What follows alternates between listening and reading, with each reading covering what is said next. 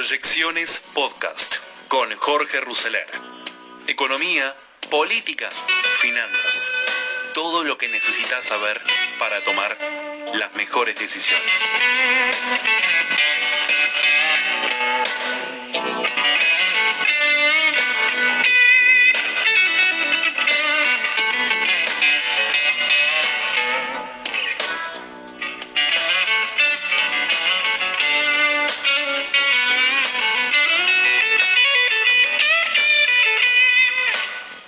Después de las 6 de la tarde de hoy, cuando vence el plazo que tienen los bonistas para responder si aceptan o no la oferta de la Argentina para reestructurar títulos por más de 65 mil millones de dólares, empezará a conocerse si el país entra o no en default, situación que ya vivió en 1982 y en 2001. La posibilidad de una cesación de pagos es concreta a partir del fuerte rechazo de los principales tenedores de bonos a la propuesta que hizo el gobierno de Alberto Fernández. Y las consecuencias que tendrían son muchas. Más presión sobre el dólar, caída del salario. Si Argentina entrara en cesación de pagos, se materializará la certeza de que ni los gobiernos, ni las empresas, ni los individuos podrán acceder a dólares de los mercados de capitales por un tiempo indeterminado. La presión se volcará sobre los tipos de cambio alternativos, principalmente los de tipo de cambio informal. De ahí que los economistas coincidan en que un default aumentaría la demanda de dólares y presionaría la brecha que hoy está a niveles del 80%, el doble que el promedio que tuvimos entre 2011 y 2015. El dólar mayorista está en 67, el contado con liqui está en 168. Un default significaría más presión sobre el tipo de cambio y por lo tanto sobre los precios. En un contexto recesivo donde los salarios no solo aumentan, sino que también disminuyen, habrá una pérdida fuerte de poder adquisitivo sin cesación de pagos, la inflación de este año estaría en orden del 58%. Si hay default, será mucho mayor.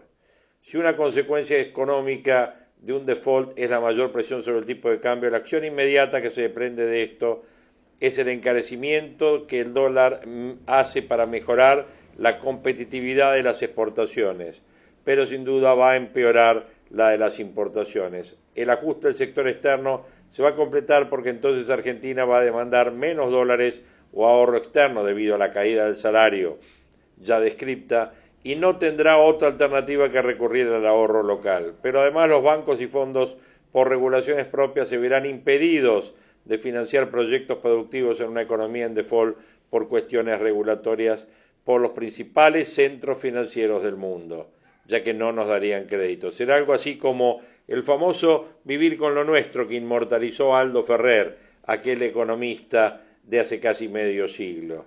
El país con horizontes cada vez más cortos. Este default no va a cambiar la vida cotidiana de los argentinos. El país registró dos eventos en los últimos 40 años. Hay quienes cuentan que sería el noveno desde la independencia de las Provincias Unidas. ¿Será el país con más default en la historia de los default de las naciones del mundo? No lo sé, pero seguro que uno de los que más. Lo cierto es que los economistas hallaron que las consecuencias del default no se miden en días, en semanas, se miden en años, en lustros, en décadas. Casi todos los pronósticos de PBI para este año muestran variaciones mínimas entre un escenario con o sin default. Por ejemplo, Elizabeth Besigalup, economista de eh, ABCEP, estima que la economía este año cae entre 8% y si hay default un 9%. ¿Y dónde están las consecuencias? En que la falta de acceso a crédito de largo plazo impide el desarrollo de proyectos e inversiones, que es lo que genera crecimiento potencial de la economía. Si a esto se le suma una inflación cercana al 60, el horizonte para la toma de decisiones se acorta significativamente. Un default va a significar para el gobierno un alivio en el programa financiero, porque no tendrá que desviar más dinero de la recaudación del gasto público o de la emisión para pagar deuda y por lo tanto se apropiará de más recursos para atender la coyuntura y las demandas del país. El país este año enfrenta obligaciones de la deuda por el 10% de su PBI.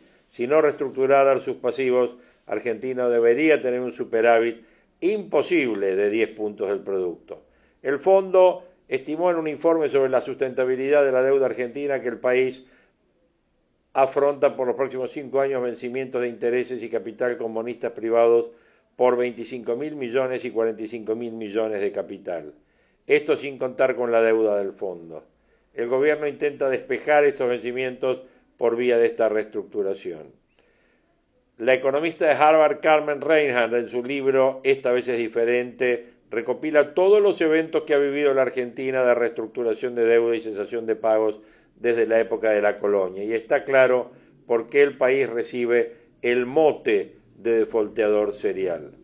Pero en medio de una crisis donde muchos economistas vaticinan que hay economías vulnerables y en riesgo de caer en default, Argentina sufriría más porque llega con menos reputación que el resto, obviamente por su historia. Historia que obviamente en términos generales es bastante triste en cuanto a cumplimientos de su historial de crédito. Y hoy, por supuesto, que la mirada está centrada minuto a minuto en la negociación entre el gobierno y los acreedores. La economía está mirando estos últimos metros en la carrera por la negociación, eh, dado que hoy a las 5 de la tarde en New York es el cierre legal. Argentina tiene tiempo para prorrogar este vencimiento, pero no lo va a hacer necesariamente. Siempre ha habido mucho misterio en la estrategia de la negociación de la deuda del equipo económico que ha sido muy cuestionada pero lo que importa es el resultado final y sobre todo la decisión del presidente que todo indica que tiene la decisión política de evitar el default.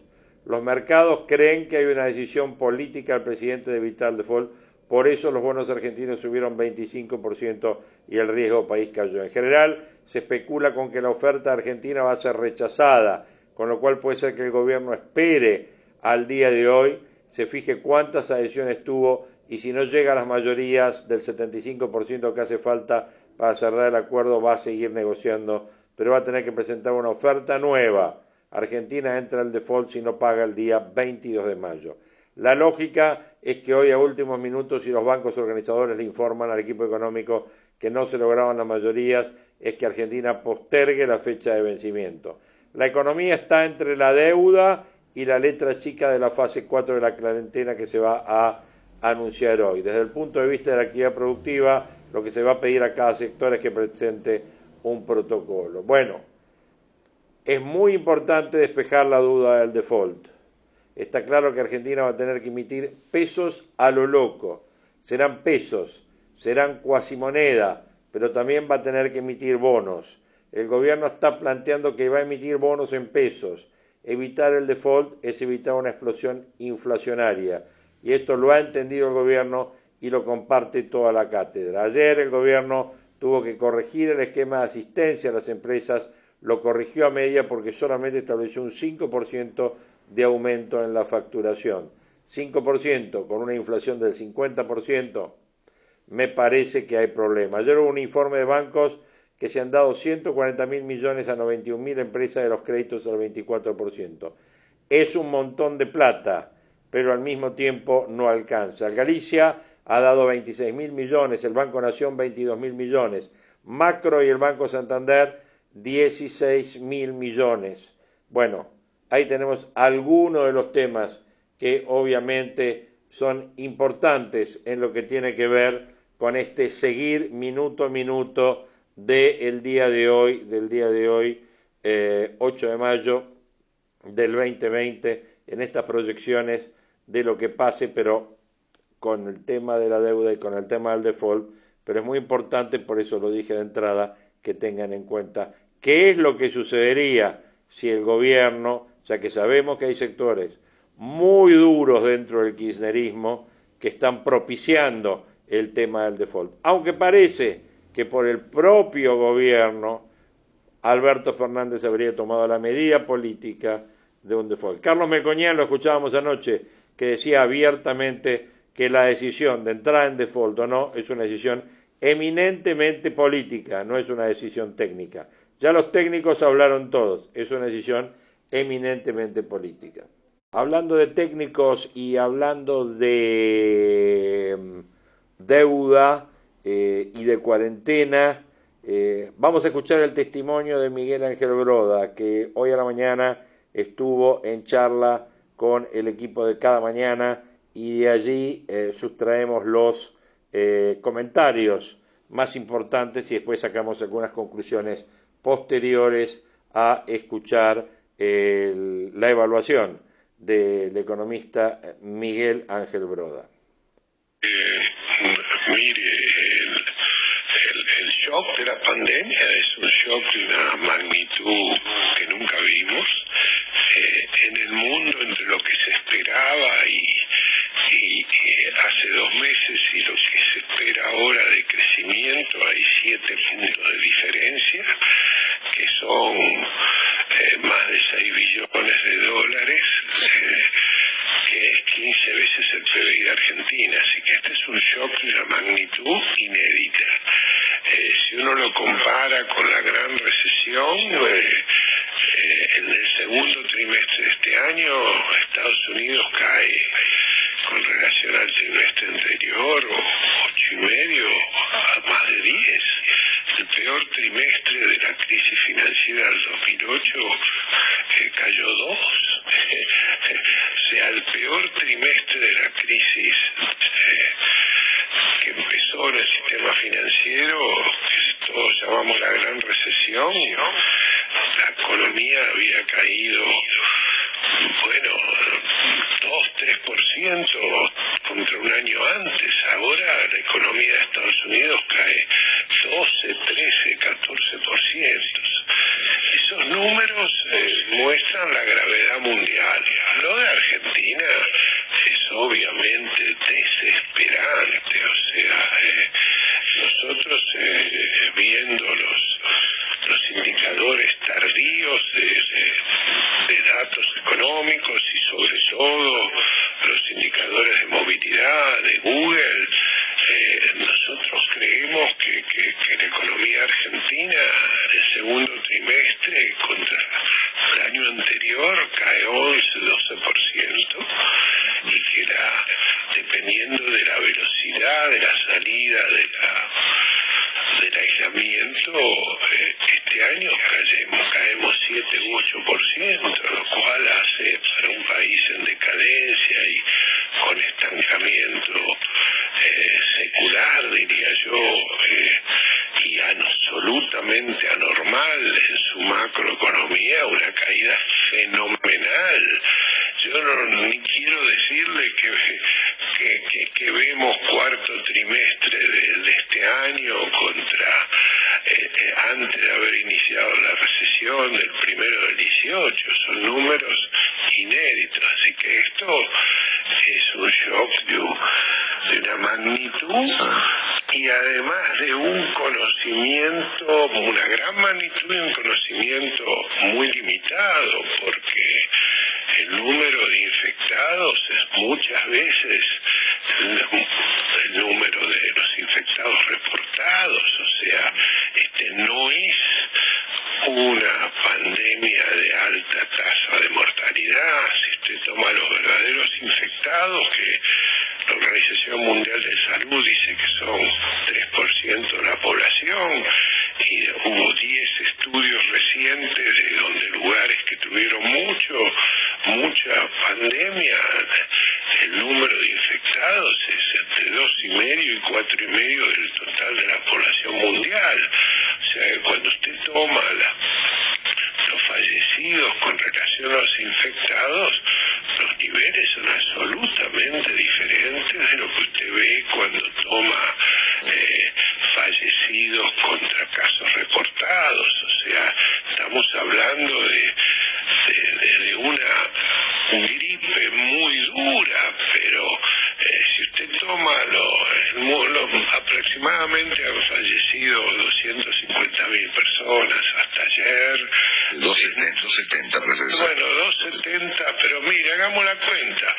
270 sobre mm, el número de infectados, digamos, un poquito más de tres y medio, da que cada 100.000 personas fallecen 7.000. Bueno, si el número de infectados es como todos los estudios muestran, eh, eh, la tasa de letalidad es en lugar de 7%, 0,1, 0,3. O sea que cada 100.000 personas mueren 100 a 300, o sea, estamos en, una situación absolutamente diferente donde la llave es la distribución etaria, o sea, eh, tanto en, los cuatro o cinco informes de los últimos días, de Santa Clara, un informe de Boston y dos de China, eh, mire, en todos es igual, la tasa de mortalidad de personas de más de 60 años es 22 veces la de menos de 60 años. Obviamente, aún sin la sin epidemia es mayor eh, la, tasa de letalidad de, los adultos mayores, digamos. Eh, pero la verdad es que estamos en presencia de, tomando decisiones eh, en un contexto que sabemos poco. Y obviamente eso condiciona la flexibilización y la normalización de salir de esta cuarentena para que, bueno, la economía deje de estar en caída libre y, las consecuencias sean mucho más graves, porque recuerde, las cuarentenas agravan sustancialmente la pobreza y la desigualdad en la distribución de la riqueza. Las cuarentenas que generan recesiones y todas las recesiones son eh, terriblemente diferentes para el pobre que para el rico. Lo mismo que el impuesto inflacionario. Castiga ni Longobardi, ni Willy, ni toda la gente de, su programa sufre el impuesto inflacionario porque huye el pobre que no tiene alternativas, eh, donde su poder adquisitivo se reduce más. Así que estamos en presencia de algo que hay que salir rápido eh, por las consecuencias de todo tipo, también las sanitarias que trae esta grave recesión. Ahora, los criterios eh, eh, son depende de, muchas profesiones, especialmente de psicólogos sociales, porque nosotros tenemos al mismo tiempo un miedo a infectarnos y al mismo tiempo, eh, como diría Pitrola, el hambre mata cuarentena, digamos, la situación de la recesión que se generó es de terrible magnitud para un país que yo diría, ya que estamos hablando del virus, para un país que es un adulto mayor en términos de consistencia macro. O sea, nosotros somos un país extremadamente vulnerable, como son las tasas de natalidad para la gente, gente mayor. Ahora, eh, Miguel Ángel, un abrazo grande. Willy Coan, buen día. Lo mismo, Willy, para vos. Eh, metiéndonos en la Argentina y las restricciones y todo lo que sabemos, digamos, que y las pandemias que arrastramos del pasado, digamos. Eh, ¿qué, posibilidad hay que Argentina evite eh, una explosión inflacionaria? Porque eh, hoy está visto que la única alternativa que tiene Argentina es emitir, digamos, pesos y hay una hay una hay una demanda para que el gobierno emita y asista y salve al sector privado y al sector público cada vez mayor. Entonces, eh, bueno, eh, la discusión que hay entre los economistas es esa, Miguel. ¿Usted cómo ve toda esta discusión de eh, la superemisión, la cuasimoneda? cómo, cómo, cómo, ¿Cómo salvar esa, esa discusión entre los que piden emisión y el Estado que sabe que si emite, bueno, después después vamos a tener las consecuencias. ¿Cómo, cómo, cómo salimos de ese lío, si es que se puede salir? Mira, eh, Winnie, primero en el mundo hay tres tipos de países. Hay los países desarrollados que no tienen básicamente límite para colocar deuda para atender el extraordinario incremento del gasto público y del déficit fiscal que es absolutamente necesario para resolver esta pandemia y las externalidades que causa. Países desarrollados, Estados Unidos pasa de 15, de 5 puntos de, déficit fiscal a 20. Eh, Europa, Italia de 3 a 11. O sea, hay países que pueden colocar deuda, pueden emitir para resolver los problemas tanto de, los vulnerables, los informales y sobre todo los problemas de, caída caída de empresas que sin duda debilitan el periodo, digamos, de recuperación posterior.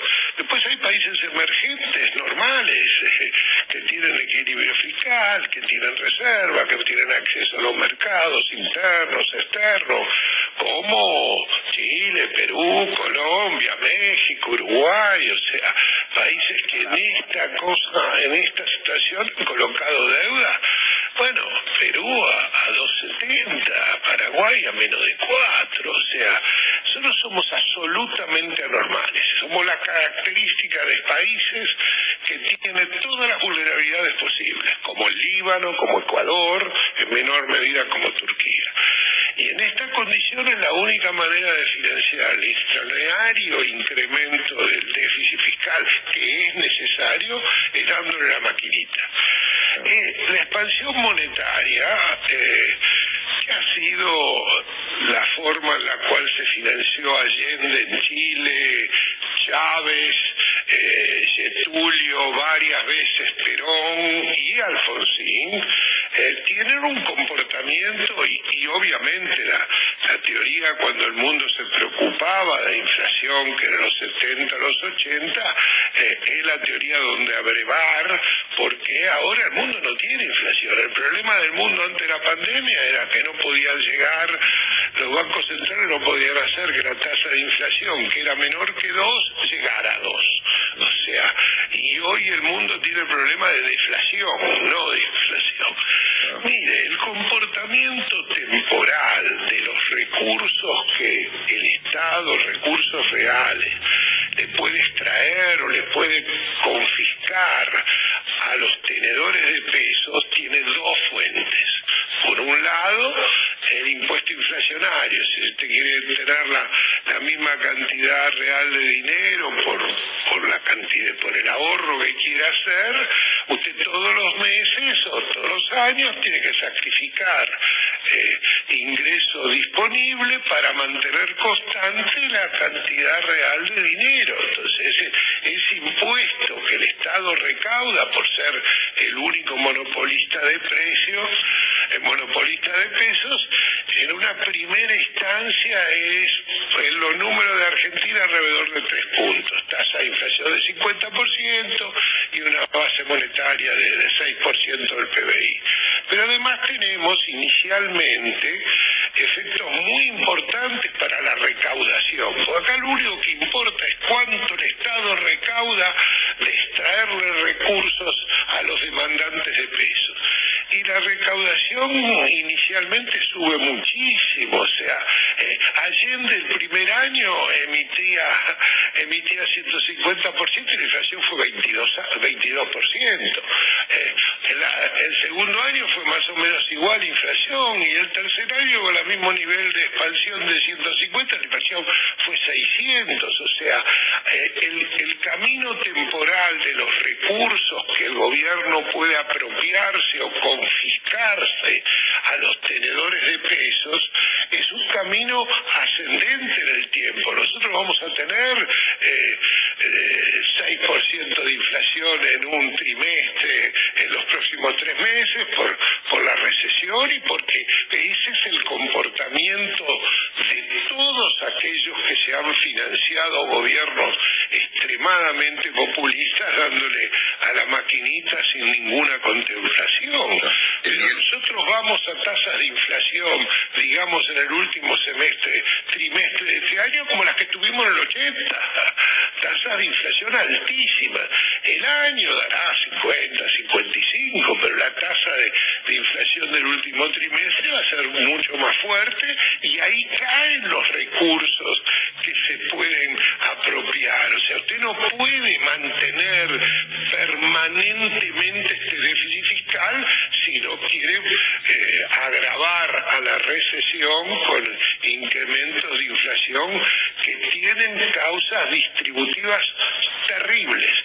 Así que mi impresión es que nosotros debemos tener mucho cuidado que los aumentos de impuestos, los aumentos de gastos sean transitorios y no permanentes, para evitar los escenarios que otros populistas han tenido. O sea, eh, hay que tener mucho cuidado con la recaudación del señor, tanto el impuesto inflacionario como el desequilibrio del mercado monetario, más un país bimonetario, cuando si, si hay exceso de pesos en el resto del mundo, usted lo sustituye por bienes o bonos. Acá cuando hay exceso de pesos, lo sustituimos por bienes y también lo sustituimos por moneda extranjera. O sea, este es un país bimonetario.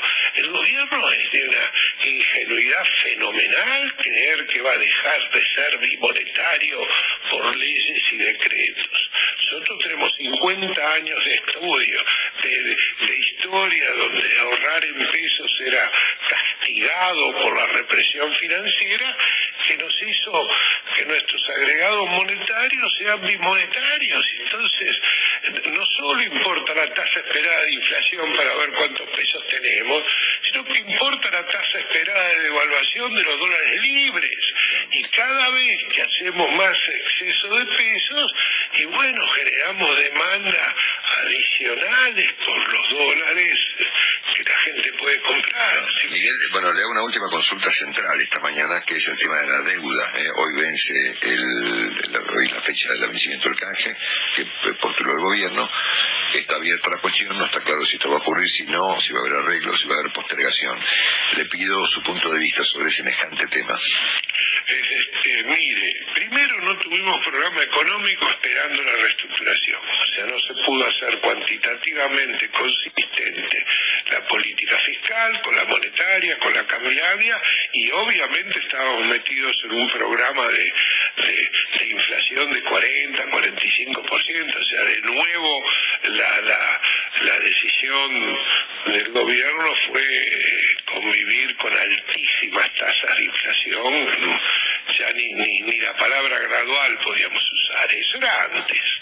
Eh, eh, estábamos esperando la reestructuración de la deuda para poder hacer consistente las tres políticas básicas, políticas públicas que hacen, que, hay que hacer para hacer algo consistente.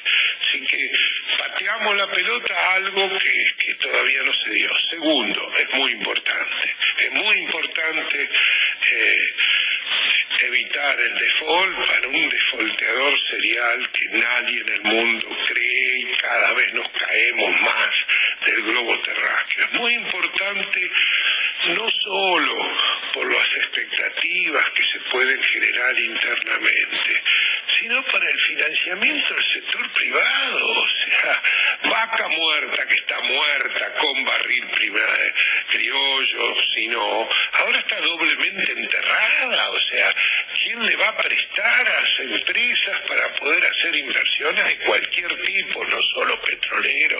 ¿Y cómo se va a afectar el crédito comercial? Ya lo vivimos, o sea, esto hace mucho más débil la recuperación cuando pase, pase esta pandemia y eso es extremadamente importante. Y la verdad es que, que, los académicos que han apoyado a Argentina, sobre todo, mire, de los 10 primeros que firmaron, 8 todos los días entro para ver si están en su blog hay algo nuevo o dos de ellos los traje a Argentina, Dani Rodríguez Phelps, eh, con la Fundación Gobierno y Sociedad hace muchísimos años, o sea, gente muy talentosa, es gente donde uno aprende, pero que no tiene la menor idea de, de, la, de lo que es la historia argentina de decadencia creciente, de único país que era rico y se hizo pobre y cada día se hace más pobre. Así que yo creo que tenemos que hacer todos los esfuerzos para poder evitar el default. No los hemos hecho hasta ahora, probablemente haya alguna negociación y, seguramente nos estamos olvidando que los acreedores, los que pusieron la plata, los que nos prestaron para hacer los gastos muchas veces innecesarios, gastos públicos que hicimos, los acreedores saben que esta convulsión mundial genera 30, 40, 50 países emergentes que necesariamente van a tener que reestructurar la deuda. Y cualquier reestructuración no pagando por tres años intereses, pagando, no pagando capital por seis, ocho años, o sea, esta es una propuesta en la cual no queremos pagar nada, lo cual quiere decir que no queremos hacer ningún ajuste fiscal. Y la verdad es que los acreedores no están en condiciones de aceptar algo así porque eh, si se aceptara esto, vienen muchos, muchos eh, reestructuraciones de deuda. Fíjense, hay 100 países que le pidieron ayuda al Fondo Monetario. Nosotros no. Hay Irán, Irán, un, objetivo de nuestra, nuestra dirigencia kirchnerista que quiere Irán y Venezuela ser Argentina. Claramente, hasta Irán le pidió al fondo, ayúdame en esta situación. Nosotros no. Nosotros vamos, mire, eh, todo lo que escribió el ministro en su vida es eh, reestructuremos rápido y paguemos poco. Todos sus papers. Hemos demorado, porque esta oferta la teníamos que haber hecho el 11 de diciembre, y obviamente yo creo que no es la mejor estrategia, o sea, la mejor estrategia es la que hizo Ecuador, que pidió una, una tregua por algunos meses, a ver cuando todos los países del mundo estén reestructurando, muy probablemente vamos a reestructurar mejor. Nosotros nos hemos puesto en la historia de tómela y léjela, y sobre todo la historia que queremos ser los conejitos de la India de la reestructuración del sistema financiero internacional, que no tiene convocatoria de acreedores para países soberanos, que en algún momento de los próximos 20 o 30 años lo va a tener, pero lo peor que quiero ser yo es conejito de India. Estamos escuchando al doctor Miguel Ángel Broda, como siempre, súper interesante escucharlo. Gran abrazo, buen fin de semana y hasta muy prontito. Gran abrazo a ustedes y éxitos. Reestructuremos rápido y paguemos poco. Eso dice Broda que es eh, el resumen de todos los papers de Guzmán y que no hemos hecho ningún esfuerzo, pero ningún esfuerzo para llegar a un acuerdo y salir del default. Que espero que de acá en adelante se haga, es lo que dijo, y que se entre en una renegociación, ya que hoy es un día clave en cuanto al vencimiento de la deuda. Bueno, Miguel Broda, así pasaba por proyecciones. Y para cerrar un poco esta mañana en términos en, esta en este podcast de proyecciones de hoy, eh, vamos a evaluar, ya lo escuchamos al maestro Broda, vamos a escuchar al profe Esper. Y creo que con esto después vamos a estar haciendo un paralelismo entre las situaciones y evaluando un poquito qué es lo que se puede venir. Lo escuchamos a José Luis Esper. ¿Cómo estamos? Y yo te diría, si tu interés en la pregunta es en lo económico, económico puramente hablando, te diría, entrando en una caída de la actividad económica estrepitosa, yo te diría el PBI, el PBI, la actividad económica a esta altura, ¿no? Segundo trimestre de 2020 contra el segundo del año pasado, o sea, la comparación año a año se va a dar entre 15 y 20% de caída de la actividad económica. Yo no recuerdo una caída de la actividad económica en un trimestre solo de esta magnitud en la historia. O sea, estamos entrando en una recesión brutal. Eh, yo creo que el año, como mínimo, la caída que vamos a tener del PBI del año ya, no del segundo trimestre, sino de los 12 meses, va a estar por arriba o igual a la caída que tuvimos 2001-2002 del 11%, de casi el 11% en realidad. Como consecuencia de que también, esto en el plano productivo, si ves que dejan una, yo creo que vamos a tener una suba del desempleo muy fuerte porque la flexibilización que se ha hecho de las normas laborales comparado con la caída económica es mínima, así que vamos a tener una suba muy importante de desempleo en el plano más financiero te diría que vamos a un déficit fiscal de por lo menos 10 puntos del producto, otro récord histórico. Por eso sería muy conveniente que no se entrara en default de la deuda para no cargar las quintas solo con la emisión monetaria. Si se va a emitir 10 puntos el producto para financiar el déficit, esto implicaría duplicar, duplicar la cantidad de dinero, lo cual provocaría una gran desestabilización del mercado del dólar, como ya la estamos viendo, se desestabilizaría más todavía de lo que ha subido el dólar, y en el segundo semestre empezaríamos a ver tasas de inflación a nivel interanual, en la comparación anual sobre el final del año ya de tres dígitos. ¿Cuánto, perdón? Fin de año comparado contra el 2019 o principio de 2021, vamos a ir a tasa de inflación de tres dígitos anuales, no anuales, obviamente. ¿Tres dígitos anuales? Sí, sí. El año que viene yo te diría muy probablemente. No, vamos a un descalabro económico monumental. ¿eh? El gobierno eh, es gran parte responsable de este descalabro como consecuencia de haber tardado semanas. Pero José Luis no, no, no recibió al gobierno y eh, además esta cuarentena ya que va para siete semanas y a lo mejor se prolonga otro par más es un verdadero delirio directamente. Pero José Luis, eh, ¿no recibió el gobierno una situación económica muy compleja? La herencia. Sí, pero sí, sí, sí, no, a ver, eh, a ver, primero que vos sabés que hay un dicho en política que yo creo que es cierto, eh, los gobiernos asumen sin beneficio de inventario, para eso se campaña política, con propuesta, vos sabés lo que vas a recibir.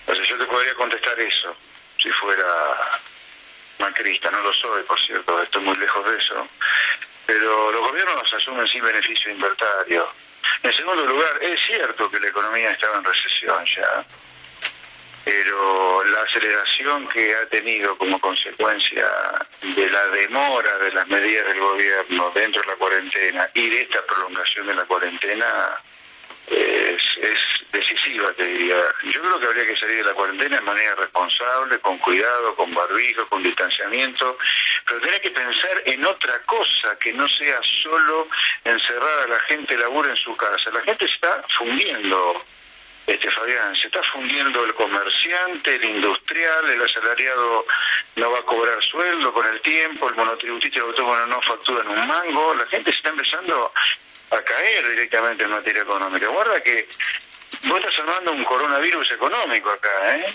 No lo tuvimos afortunadamente en la salud. A ver, yo lo que digo es esto. El argumento para salir de la cuarentena es lo exitoso que ha sido hasta ahora la cuarentena. No es que vos, no te podés enamorar de la cuarentena, sino que lo bien que no fue en materia de salud, chapó al gobierno, aunque tengo mis dudas en algún lugar, si queda tiempo lo conversamos, es para salir, no para quedarte. Una cosa insólita, ah, tenés ciudades enteras en Argentina, hasta provincias enteras, que no tienen casos en los últimos 20, años. Eh, un momento, la semana, no sé qué día de esta semana hubo 15 o 16 provincias con cero casos. Bueno, pero yo no me quiero hablar de eso solamente. Hay que decir a la gente que lamentablemente, en lugar de meterle miedo, hay que decir a la gente, lamentablemente vamos a tener que convivir de manera civilizada, cuidadosa y prolija con este virus. Porque no puedes vivir encerrado para que no te contagies. Porque hay que decirle a la gente también, no solo que hay que convivir con este virus de manera responsable, con cuidado, sino que este virus no tiene la letalidad que en el inconsciente se nos empezó a meter en la cabeza. La letalidad está muy concentrada en personas de alta edad, con problemas de diabetes. O sea, vos tenés una población que está muy, muy, muy sensible al riesgo de esto. a eso cuarentenalo, a eso confinalo. Pero el resto de la gente, tenés que dejarla que empiece a trabajar, que empiece a ganarse el pan, porque, a ver, si en el gobierno está la ficción es que desde el Estado, con emisión monetaria, se puede replicar el mismo nivel de actividad, el mismo nivel de ingresos, que ocurre con la gente trabajando normalmente están totalmente equivocados y da la sensación esa a veces con la respuesta particularmente del presidente cada vez que se habla de la economía. O te contesta que los empresarios son miserables, o que no lo chicaneen con la economía, que si abrimos la economía va a haber mil muertos. ¿De dónde salió eso? Que si abrimos la economía va a haber mil muertos. Yo le pregunto al presidente, ¿no hizo nada en siete semanas de cuarentena como para que si abre la cuarentena vamos a tener mil muertos de golpe? O sea, nos hicieron los testeos suficientes, no se ha armado un sistema de salud especialmente dedicado a atender una apertura de la cuarentena, no tenemos los respiradores suficientes. A ver, ningún país razona como Argentina, ¿eh? ninguno, ninguno. Y hay que decir a la gente que a lo mejor abrimos la cuarentena y al tiempo lo tenemos que volver a cerrar como consecuencia de que empiezan a aparecer casos, como pasó en Chile ahora. Chile arrancó con una cuarentena mucho más flexible que nosotros. La, y ahora lo tuvo que apretar como consecuencia de que aparecieron casos. Bueno, esa es la lucha contra el coronavirus. Haces cuarentena, apretás la cuarentena, cerrás, abrís, y así hasta que aparezca la vacuna o hasta que nos inmunicemos todos para enfrentarnos al virus. José Luis, gracias, abrazo enorme. Por nada, buen día. José Luis Espere, economista, 8 eh, y 43, dale que llame. Ahí el economista y ex candidato a presidente tomó a Chile como ejemplo a seguir en cuanto a la forma de combatir el coronavirus. En lo que tiene que ver con lo económico, no hay gran diferencia con lo que dijo Broda. Me parece que los escenarios son parecidos. Están hablando de ir hacia la inflación de los 80 para fines de año, o sea, inflación de tres dígitos, y por otro lado, caída de PBI en el año eh, en torno entre el 10 y el 11%. 10, 11, 12%, esos son los números que barajan, y una fuerte suba en la tasa de desempleo. Coincidencia, en este caso, entre los pronósticos de Broda y los pronósticos de José Luis Esper. Yo no quisiera ni imaginarme el panorama político que vamos a tener dentro de este escenario económico, ¿no? Ni me quisiera imaginarlo. Hablan de ellos y de nosotros, y con un aire de ajenidad habitan esos gestos y palabras. Cuentan como triunfo las nuevas posiciones de poder obtenidas y celebran sin mucho disimulo los fracasos de los funcionarios de Alberto Fernández. ¿De quién hablamos? Del kirchnerismo, que amenaza con abrir una nueva grieta política. En forma prematura esa brecha ya divide hoy al oficialismo. Parece una acción delirante en medio de la dramática pandemia, pero es esta la oportunidad inesperada para el presidente, la que está acelerando los tiempos de una pelea interna. Ya se sabe que los enfrentamientos en el peronismo terminan siendo una colisión en todo el sistema de poder. Si el peronismo siempre se caracteriza por hacer de la interna nuestra interna, o sea, la interna nacional es la interna peronista. Las formas muestran una vez más su importancia en la política. El presidente debe gran parte de su inesperado esplendor en la opinión pública al manejo de sus actos y sus palabras. Si Alberto busca acentuar el contraste con la línea política del gobierno de Macri, nunca quedó más claro ahora que su estilo es muy diferente al de Cristina. Fernández reivindica dos cosas cada vez que habla, sus dotes de profesor y los años felices al lado de Néstor Kirchner. Lo primero quiere decir que prefiere explicar y hacerse entender. Lo segundo eclipsa los tormentosos años de Cristina. Fueron esos los tiempos en que la entonces presidenta se rodeó de incondicionales. Muchos de los cuadres siguen viendo en Alberto a un traidor que se cambió de bando. La cámpora la expresión más visible de esa fuerza, pero el latido de la reacción siempre responderá a los deseos de la vicepresidenta. Cristina tiene, por lo tanto, la oportunidad de mantener el esquema que construyó o apurar su destrucción. Fue ella la que en una jugada exitosa aceptó bajarse del pedestal para facilitar la reunificación del peronismo que la devolvió al poder. Las escasas irrupciones de la vicepresidenta en sus viscerales registros de siempre contrastaron con la moderación de Fernández y lo beneficiaron. Es lo que ocurría en otros tiempos con opositores como Macri, por ejemplo. Alberto está lejos todavía de alejarse de su mentora, pero son sus maneras las que lo apartan y convierten en adaptables y aceptables medidas tan drásticas como encerrar el país durante dos meses, consultar a los expertos, rodearse de dirigentes opositores y darles lugar dentro del contexto a la imposición de la pandemia. ¿Hubiese sido el peronismo tan dócil si en medio de esta catástrofe el presidente hubiese sido Macri? ¿Y si Cristina hubiese gobernado, cómo habría reaccionado la clase media?